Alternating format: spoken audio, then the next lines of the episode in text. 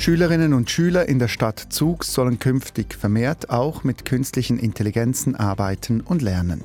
Sie sind Teil eines Pilotprojekts von zwei pädagogischen Hochschulen. Dann, die Kinder wollen einfach nicht einschlafen und quengeln die halbe Nacht rum. In Deutschland ist es in solchen Situationen offenbar zum Trend geworden, seinen Kindern Melatonin-Gummibärchen zu geben. Melatonin ist ein Schlafhormon. Warum man besser die Finger von den Gummibärchen und anderen Melatonin-Nahrungsergänzungsmittel lässt. Und Autos klauen, Straßenschlägereien, Schießereien oder Helikopter entführen. Das alles und noch viel mehr kann man im Videogame GTA machen. Der Hype um das Spiel ist riesig. Erst recht jetzt, wo der Trailer für das neueste Game geleakt wurde. Das ist die Sendung 4x4 vom Donnerstag. Ausgewählte Gespräche von SRF4 News. Am Mikrofon begleitet sie Peter Hanselmann. In den Schulen der Stadt Zug soll künftig künstliche Intelligenz wie etwa ChatGPT zum Einsatz kommen, nach klaren Vorgaben und professionell begleitet. Die Stadtschulen Zug führen mit den Pädagogischen Hochschulen Zug und Luzern einen entsprechenden Pilotversuch durch. Damit will die Stadt Zug eine Vorreiterrolle einnehmen. Geleitet wird das Projekt von Peter Riggert. Er leitet den Digitalcampus der Pädagogischen Hochschule Luzern. Zentralschweiz-Korrespondent Christian Oechslin hat ihn gefragt, warum er in Zuger Schulen auf ChatGPT setzt. Wir wollen das Potenzial Erkennen der künstlichen Intelligenz und wir wollen die Zukunft selbst gestalten oder zumindest wollen wir eine Idee davon bekommen, wie können wir die künstliche Intelligenz im Unterricht wirkungsvoll einsetzen. Da gibt es ja wie zwei Aspekte. Auf der einen Seite stehen die Lehrpersonen, auf der anderen Seite die Schülerinnen und Schüler. Schauen wir zuerst die Seite der Lehrpersonen an. Wie involvieren Sie diese in dieses Projekt?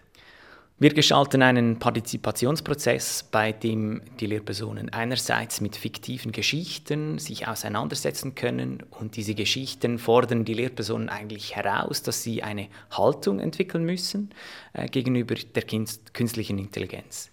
Diese Geschichten äh, sind fiktiv, finden in der nahen Zukunft statt und äh, stellen Situationen aus einer Schule dar, bei denen die künstliche Intelligenz eine zentrale Rolle spielt. Und diese Geschichten haben ein offenes Ende und wir laden eigentlich die Lehrpersonen ein, darüber nachzudenken, wie würde man jetzt darauf reagieren. Dann haben wir noch einen zweiten Teil des Partizipationsprozesses, äh, in dem die Lehrpersonen die Möglichkeit bekommen, mit diversen Formen von künstlicher Intelligenz äh, zu interagieren und das kennenzulernen. So wie jetzt die künstliche Intelligenz für die meisten Personen zugänglich ist, über diese äh, Plattformen wie zum Beispiel ChatGPT oder mit Bing von Microsoft. Das sind sogenannte erste Generationen von, von KI-Applikationen, die jetzt äh, für alle zugänglich sind. Und wir wollen wie aufzeigen, wohin könnte es gehen, vielleicht ähm, einige KI-Applikationen, die spezifisch für den Unterricht entwickelt wurden und dementsprechend die Vielfalt auch aufzeigen, was kommt alles noch auf uns zu. Können Sie da vielleicht noch ein Beispiel machen von diesem Zukunftslabor? Wo sehen die Lehrpersonen, in welche Richtung es geht? Eine Entwicklung in Bezug der künstlichen Intelligenz ist diejenige, dass die künstliche Intelligenz multimodal werden. Also das bedeutet, dass nicht einfach nur geschriebener Text verarbeitet werden kann, sondern die künstlichen Intelligenzen äh, lernen auch zu sehen und zu hören und zu sprechen. Und eine Applikation, die wir vorführen werden, ist ein Sprachcoach, der äh, hilft, äh, Fremdsprachen zu lernen. Und man muss das nicht schreiben, sondern man kann einfach mit diesem KI-Bot sprechen, diskutieren, ein Gespräch führen. Wechseln wir auf die Seite der Schülerinnen und Schüler. Wie wird die künstliche Intelligenz jetzt in diesem Projekt im Unterricht integriert? Welche Ideen gibt es da? Es ist wichtig, noch kurz abzuwarten, was der Partizipationsprozess mit den Lehrpersonen an die Oberfläche bringen wird. Ähm, uns ist wichtig, dass wenn wir einen Unterricht gestalten, dass dieser so ist, wie, wie das sich die Lehrpersonen vorstellen. Ähm, wir haben aber bereits erste Ideen, wohin das gehen könnte. ähm, wir möchten gerne KI-Experten und Expertinnen in Form von Chatbots in das Schulzimmer bringen und die Schüler und Schülerinnen könnten dann auf einer Plattform mit diesen KI-Bots eigentlich das Gelernte verarbeiten, reflektieren und vielleicht auch mit diesen KI-Bots darüber äh, eigentlich diskutieren, wohin könnte das nächstes gehen. Also die KIs wären dann eher in der Rolle der Coaches äh, im Schulzimmer, die eigentlich helfen, dass die Schüler und Schülerinnen im Lernprozess einen Schritt vorwärts kommen aus den Lehrpersonen sind ja schon äh, eigentlich Coaches geworden im Laufe der Zeit. Jetzt übernimmt das die KI. Was macht dann noch die Lehrperson? Ich denke, die Präsenz der Lehrperson ist gefragter denn je. Äh, es stellt niemand in Frage, ob man die Lehrpersonen ersetzen soll durch KIs. Äh, was möglich sein wird, ist, dass sich die Rolle oder das Bild der Lehrprofession anpassen wird, dass vielleicht gewisse Aufgaben einer KI abgegeben werden können. Aber es ist ganz wichtig, dass wir aushandeln, welche Aufgaben wollen wir abgeben und welche sind vielleicht besonders zentral für die Lehrperson und wollen wir auf keinen Fall abgeben. Und das ist auch Teil dieses Projekts, dass man eben sich über diese Frage austauscht. Ganz genau. Äh, die Lehrpersonen sollen sich äh, Überlegungen machen, was ist für Sie eigentlich das Schöne am Lehrberuf? Wo können Sie Wirkung entfalten? Äh, was ist wichtig in Ihrer Rolle im Schulzimmer? Und das Schönste wäre natürlich, wenn Sie dank der KI sich mehr auf diese positiven Sachen konzentrieren könnten und dass es womöglich, äh, hoffentlich möglich wäre, vielleicht auch Aspekte vom Unterricht oder vom Unterrichten abzugeben, die man eher als negativ wahrnimmt. Peter Riggert von der Pädagogischen Hochschule Luzern im Gespräch mit Christian Oechslin. In Deutschland warnen Kinderärztinnen davor, Kindern Melatonin-Gummibärchen zu verabreichen, damit sie schneller einschlafen. Melatonin ist ein Schlafhormon und ist rezeptpflichtig. Dennoch gibt es in deutschen Drogerien verschiedene Nahrungsergänzungsmittel mit Melatonin drin, zum Beispiel eben Gummibärchen. Solche Melatonin-Gummibärchen sind in der Schweiz verboten. Und Swissmedic hat erst gerade vor kurzem vor dem Import von Melatonin gewarnt. Jens Acker ist Chefarzt an der Klinik für Schlafmedizin in Bad Zurzach und in Zürich. Dominik Rolli hat ihn gefragt, welche Wirkung Melatonin im Körper hat. Melatonin ist im Wesentlichen sowas wie die innere Uhr, die wir haben, steigt bei Dunkelheit an. Jetzt in der dunklen Jahreszeit schlafen wir deswegen ein bisschen länger, manche Leute auch ein bisschen besser. Und es wird durch Lichteinstrahlung unterdrückt. Also wenn wir in den Bergen sind, wenn es hell wird, wird Melatonin wieder zurückgefahren und dann ist es am Tag praktisch nicht relevant. Kann das auch gefährlich sein, wenn ich Melatonin zu mir nehme? Melatonin selber ist jetzt ja erstmal ein körpereigenes Hormon. Und die Frage ist, was nehmen Sie zu sich? Welche Menge nehmen Sie zu sich? Ist das eine kontrollierte Substanz? Ist es ein Medikament? Oder ist es ein Nahrungsergänzungsprodukt? Das wird oft durcheinander geworfen. Ne? Melatonin selber ist, im Endeffekt kennt der Körper Melatonin. Frage ist, was Sie zuführen wollen. Was ist der Unterschied, wenn ich ein Medikament nehme oder ein Nahrungsergänzungsmittel? Nahrungsergänzungsprodukte sind schlecht kontrolliert, sind teilweise verunreinigt. Die werden einmal zugelassen und können dann gekauft werden. Und das betrifft vor allem die Importe. Wenn Sie irgendwas bestellen, dann wissen Sie im Wesentlichen nicht genau, was ist in dieser Tablette drin. Wenn Sie ein verschreibungsfähiges Medikament aus der Apotheke beziehen, dann wissen Sie genau, das hat eine Qualitätskontrolle und das hat genau diesen Inhaltsstoff. Besteht denn auch ein Abhängigkeitspotenzial? Soweit wir wissen, gibt es keine Gewöhnung. Die Idee beim Melatonin ist ja auch gewesen, dass bei älteren Menschen Melatonin weniger stark produziert wird. Das ist ganz normal im Alterungsprozess. Und wir haben ein Schlafmittel im Endeffekt, ein Insomnie-Melatonin, das zugelassen ist für die Behandlung von Schlafstörungen. Das verordnen wir relativ regelmäßig. Das funktioniert. Und dann gibt es noch medizinische Melatoninformen, die sind für Untergruppen von Patienten, zum Beispiel für Blinde, Spezialmedikamente und für Kinder, die äh, eine ganz seltene Störung haben. Da gibt es zugelassene Melatoninverordnungen. Aber für die normale Bevölkerung ist die Frage, ist es überhaupt sinnvoll, Melatonin selber einzunehmen, schon eine gute Frage. Jetzt, wenn man so sich umschaut in den sozialen Medien, dann wirkt es manchmal ein bisschen so wie ein Lifestyle-Produkt, das man einfach so mal nehmen kann, wenn man gerade nicht äh, einschlafen kann. Also situationsbedingt quasi. Was muss man bei der Einnahme beachten? Ist das sinnvoll, das einfach nur einen Tag zu nehmen, am nächsten Tag nicht mehr? Das ist eigentlich gar nicht sinnvoll, auch aufgrund der Tatsache, wie das wirkt. Das verstellt die innere Uhr. Wenn Sie es an der falschen Zeit nehmen, dann haben Sie im Endeffekt die innere Uhr verstellt. Und beim erwachsenen Menschen führt Melatonin auch gar nicht zu einem schnelleren Einschlafen. Das ist ein Missverständnis, sondern es führt eher zu einer Stabilisierung von vorhandenem Schlaf. Also so, dass Sie müde werden, da müssen Sie sehr große Mengen Melatonin nehmen und die haben definitiv Nebenwirkungen. Also Melatonin als Schlaf Schlafmittel in der Hand von Laien ist aus meiner Sicht überhaupt nicht empfehlenswert. Wie äußert sich das konkret, wenn man zu viel Melatonin nimmt? Also es gibt tatsächlich schon mal die Möglichkeit, dass man einen Überhang hat und dass Sie diese innere Uhr verstellen. Und das merken Sie am Anfang nicht, aber wir haben Leute, die zum Beispiel bei höheren Melatoninmengen, die nehmen fünf oder zehn Milligramm einfach mal so und stellen dann fest, ich bin in der Früh schläfrig, wenn ich eigentlich Auto fahren sollte. Und das sind dann ja auch möglicherweise gefährliche Situationen. Das heißt, die haben zum Beispiel in der Früh einen Überhang, sind groggy und es gibt auch andere Nebenwirkungen, auch Interaktionen mit anderen Medikamenten. Also die freie Einnahme von irgendwelchen Melatonindosierungen, die man so kaufen kann, äh, das kann auch wirklich nach hinten losgehen. Und wir beraten dann auch Patienten, die uns sowas sagen und schauen das mit denen an. Und stellen Sie eine steigende Nachfrage nach Melatonin fest? Also kommen da Patientinnen und Patienten aktiv auf Sie zu und fragen nach Melatonin? Ja, ich stelle generell eine steigende Besorgtheit der Leute fest, wenn es um den Schlaf und die eigene Funktion geht. Es gibt schon den Begriff der Orthosomnie, dass Leute sich zwanghaft mit dem Thema, schlafe ich genug, ausreichend lang und stimmt das alles, sich mit dem Thema beschäftigen. Und das ist sicher so ein Trend, dass man versucht, die eigene Gesundheit in jeder Seite zu optimieren. Dabei wäre eine Allgemeinernährung wahrscheinlich sinnvoller als die Zufuhr von irgendwelchen Vitaminen und Stoffwechselprodukten Produkten, zu denen auch Melatonin gehört. Der eigene Körper und die Natur können das Thema eigentlich ganz gut richten. Und es gibt keinen medizinischen Grund, Melatoninmangel selber zu vermuten. Wir können Melatonin an sich messen. Das ist eine aufwendige Messung, die man im Speichel machen kann.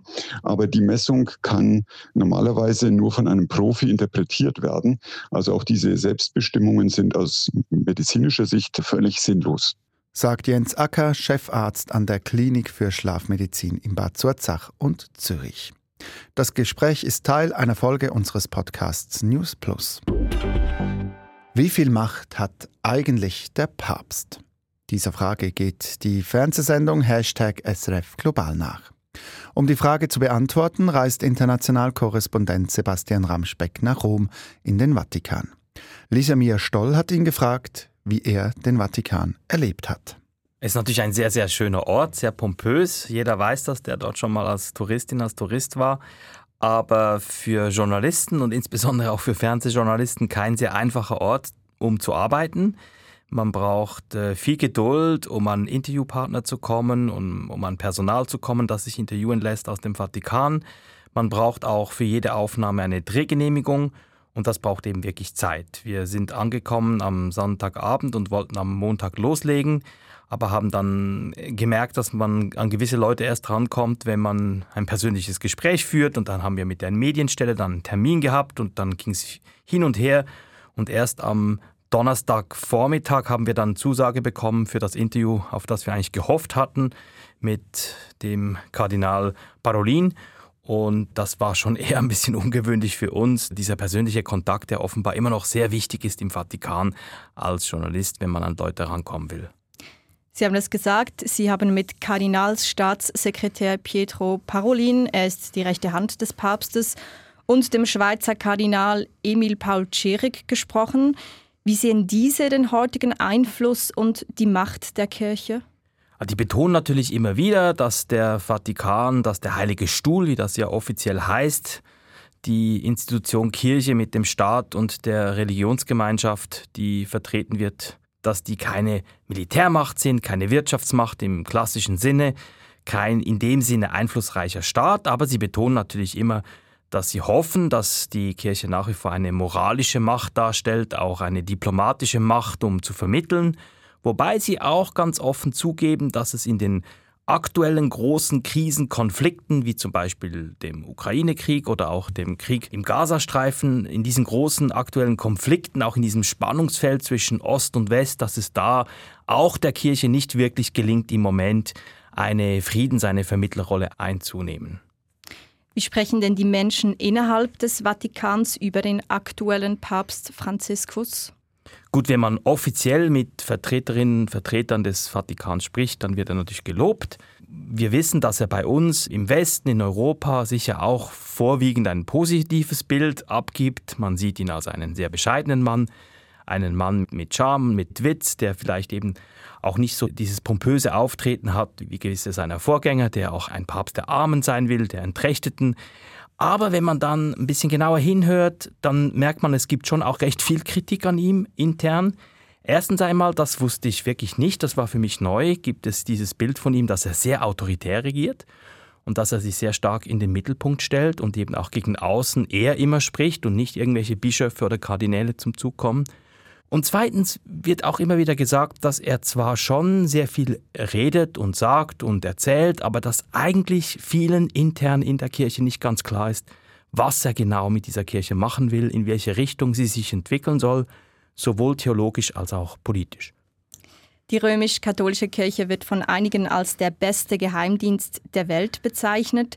Sie sei sogar besser als die CIA. Warum? Es gibt kaum eine globalere Organisation auf der Welt als die katholische Kirche. Sie hat Hunderttausende von Mitarbeitern und es gibt kaum ein Land in der Welt, wo sie nicht irgendwie präsent ist. Und wenn irgendwo Krieg ist oder ein Erdbeben oder sonst eine Krisensituation, gibt es fast immer noch irgendwo einen Mönch, eine Schwester, Ordensleute, Missionare, die vor Ort sind, auch wenn vielleicht schon alle Diplomaten und zum Teil auch Hilfswerksvertreter das Land verlassen haben. Und das gibt natürlich auch ein gigantisches Informationsnetzwerk, auf das die Kirche zurückgreifen kann. Also wenn der Papst etwas in Erfahrung bringen will, dann normalerweise hat er irgendjemanden vor Ort, der noch dort ist, auch Leute, die oft verankert sind in der lokalen Bevölkerung. Und deshalb ist es ein offenes Geheimnis, dass auch manchmal Regierungen versuchen, über die katholische Kirche, über den Heiligen Stuhl, den Vatikan, eben an Informationen zu gelangen. Es gab in der Vergangenheit immer wieder Skandale in der römisch-katholischen Kirche. Da ging es um sexuellen Missbrauch, Korruption oder Machtmissbrauch. In Europa hat es die Kirche schwer, viele treten aus. In anderen Weltregionen scheint das aber nicht der Fall zu sein. Ja, das ist richtig. In Europa sinkt die Mitgliederzahl der katholischen Kirche nicht dramatisch, aber doch kontinuierlich. Aber in, den meisten anderen Weltregionen sieht es eigentlich recht gut aus für die katholische Kirche. Lateinamerika oder auch Subsahara-Afrika, dort ist die katholische Kirche ja sowieso verankert. Dort wächst die Zahl der Gläubigen nach wie vor. Und sie wächst eben auch in einen großen Kontinenten in Asien, wo die katholische Kirche eigentlich eben nicht so verankert ist, wo sie in vielen Ländern wenig Rückhalt bisher hatte, aber wo sie sehr stark wächst. Ein gutes Beispiel, die Volksrepublik China. Es gibt die Prognose, dass im Jahr 2050 äh, in China mehr äh, neue Katholikinnen und Katholiken getauft werden als in Italien. Also man sieht, dass es wirklich, wenn man das jetzt mal ein bisschen salopp betriebswirtschaftlich ausdrücken will, der Zukunftsmarkt der katholischen Kirche, der liegt eben in den südlichen und östlichen Gefilden und nicht bei uns in Europa sagt Sebastian Ramspeck. Er ist internationaler Korrespondent und moderiert die Sendung Hashtag SRF Global. Die Sendung finden Sie ab Donnerstagabend bei uns online oder in der Play SRF App. Sagt man GTA auf Deutsch oder GTA auf Englisch? Darüber ist man sich in der Schweiz nicht ganz einig. Doch egal in welcher Sprache, diese drei Buchstaben dürften bei vielen in den Ohren klingeln. Denn GTA ist eines der beliebtesten Videogames der Welt. Nach zehn Jahren Entwicklungszeit kommt nun bald die neueste Version auf den Markt. Und soeben hat der neue Trailer zum Spiel auf YouTube einen Rekord aufgestellt. Er ist das meistgeklickteste Nicht-Musikvideo innerhalb von 24 Stunden. Doch ganz freiwillig hat der Game-Entwickler den Trailer nicht veröffentlicht, sagt Digitalredaktor Guido Berger im Gespräch mit Silvia Staub. Viele der Informationen, die jetzt im Trailer offiziell erstmals bestätigt oder gezeigt wurden, waren vorher schon bekannt, weil der Entwickler Rockstar gehackt wurde vor einer Weile und dann viele so interne Dokumente und Informationen aus der Entwicklung von GTA 6 veröffentlicht wurden. Und es hat sich in den letzten Jahren so eine ganze Industrie von Leakern und Gerüchteverbreitern und Diskutierern herausgebildet, die jedes Stückchen Information, das irgendwo rumfliegt, von Rockstar, dem Hersteller oder GTA, verarbeiten und damit sehr viel Aufmerksamkeit erzielen. Und so wurde auch der Trailer selbst jetzt etwas früher schon veröffentlicht, als Rockstar das eigentlich wollte, weil sie auch wieder auf einen Leak reagieren mussten. All das hat ihnen aber nicht geschadet, glaube ich, sondern es hat einfach diesen Hype, der sowieso schon da war, noch einmal zusätzlich angeheizt. Also eine riesige Resonanz, die das Ganze da auslöst. Warum ist denn diese Begeisterung so ungebrochen für GTA? Grand Theft Auto ist ein sehr spezielles Spiel. Es ist ein sogenanntes Open-World-Spiel. Das ist heute eigentlich etwas sehr Gängiges, aber GTA war so eines der frühen Vertreter dieses Genres. Und was damit gemeint ist, ist, dass einfach eine riesige Spielwiese zur Verfügung steht, auf der man sehr viel erkunden und sehr viel tun kann. Und ich glaube, was GTA gut und eben auch besser als andere macht, ist diese Welt so zu bauen, dass sie interessant ist und bleibt. Also dass es sehr viel zu entdecken gibt, dass die Dinge, die es zu entdecken gibt, auch spannend sind. Und ich würde sagen, dass auch die Tätigkeiten, die man so betreiben kann, nicht immer dieselben sind. Also andere Spiele, die es mehr so fokussieren auf eine bestimmte Mechanik, zum Beispiel Fortnite, 100 Leute fangen an, am Schluss steht noch einer, das ist halt immer das Gleiche. Und GTA bietet sehr viele ähm, verschiedene Tätigkeiten an, Dinge, die man alleine tun kann, Dinge, die man mit anderen zusammen oder gegen andere tun kann. Mal geht es um Schießen, mal geht es um Rennen fahren, mal geht es um Erkunden oder zusammen Geschichten erleben. Also es, es ist sehr viel möglich und das bedeutet eben, dass die Leute auch weniger schnell müde werden, dass ihnen das weniger schnell verleidet.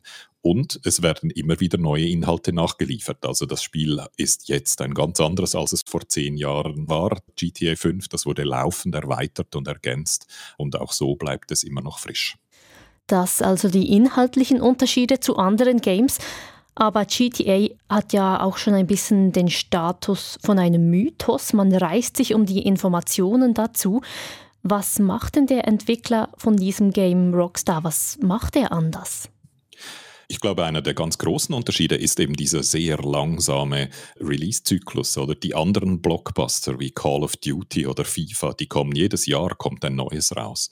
Und Grand Theft Auto ist jetzt bereits zehn Jahre her, dass das letzte auf den Markt kam. Also Rockstar hat irgendwie eine Mechanik gefunden, wie sie ein einziges Spiel sehr, sehr lange am Leben halten können. Und dementsprechend dann auch sehr viel Zeit haben, um den Nachfolger zu entwickeln. Und wenn man so schaut, wie GTA 5 in den letzten Jahren lief, das war immer noch in den Verkaufshitparaden weit oben über all diese Jahre. Kein anderes Game hat das je geschafft, so lange so aktuell zu bleiben. Und deshalb hatten sie irgendwie auch keinen wirtschaftlichen Druck, schnell einen Nachfolger zu bringen, weil das alte Game ja immer noch lief eine aufwendige und langwierige Produktion. Das wird auch sehr viel kosten. Von welchen wirtschaftlichen Dimensionen sprechen wir da? Da kann man so von Hunderten von Millionen ausgehen, die das kostet, ein Spiel dieser Größenordnung und dann kommt in der Regel noch etwa gleich viel obendrauf fürs Marketing, wenn das Spiel dann bereit ist und verkauft werden soll. Also eine halbe Milliarde bis eine Milliarde ist wahrscheinlich keine völlig unrealistische Schätzung, was so ein Spiel wie GTA 6 kosten könnte. Umgekehrt muss man da aber auch sagen, das wird ebenfalls wahrscheinlich Verkäufe in der Gegend über 100 Millionen erreichen und deshalb auch in der Milliardengegend Umsatz machen. Und was speziell ist an diesen Games, und da ist GTA 5, also der Vorläufer, auch ein Pionier in diesem Bereich, man nennt diese Art von Spiel Game as a Service. Das bedeutet eigentlich, dass man mit den Games nicht nur dann Geld verdient, wenn sie verkauft werden am Anfang, wenn sie frisch erscheinen und dann nicht mehr so enorm später, sondern dass so ein Game immer wieder Möglichkeiten bietet, Geld zu verdienen, also dass man neue Erweiterungen kaufen kann oder dass man irgendwelche kosmetischen Gegenstände im Spiel kaufen kann, wie tolle Autos oder coole Kleider und dass das eben auch über diese fünf oder zehn Jahre, die das Spiel dann lebt, immer wieder Umsatz generiert. Und das bedeutet, dass dann zum Teil Umsätze von eine Milliarde pro Jahr oder so zusammenkommen und nicht nur sozusagen am Release-Tag selber die größten Umsätze gemacht werden.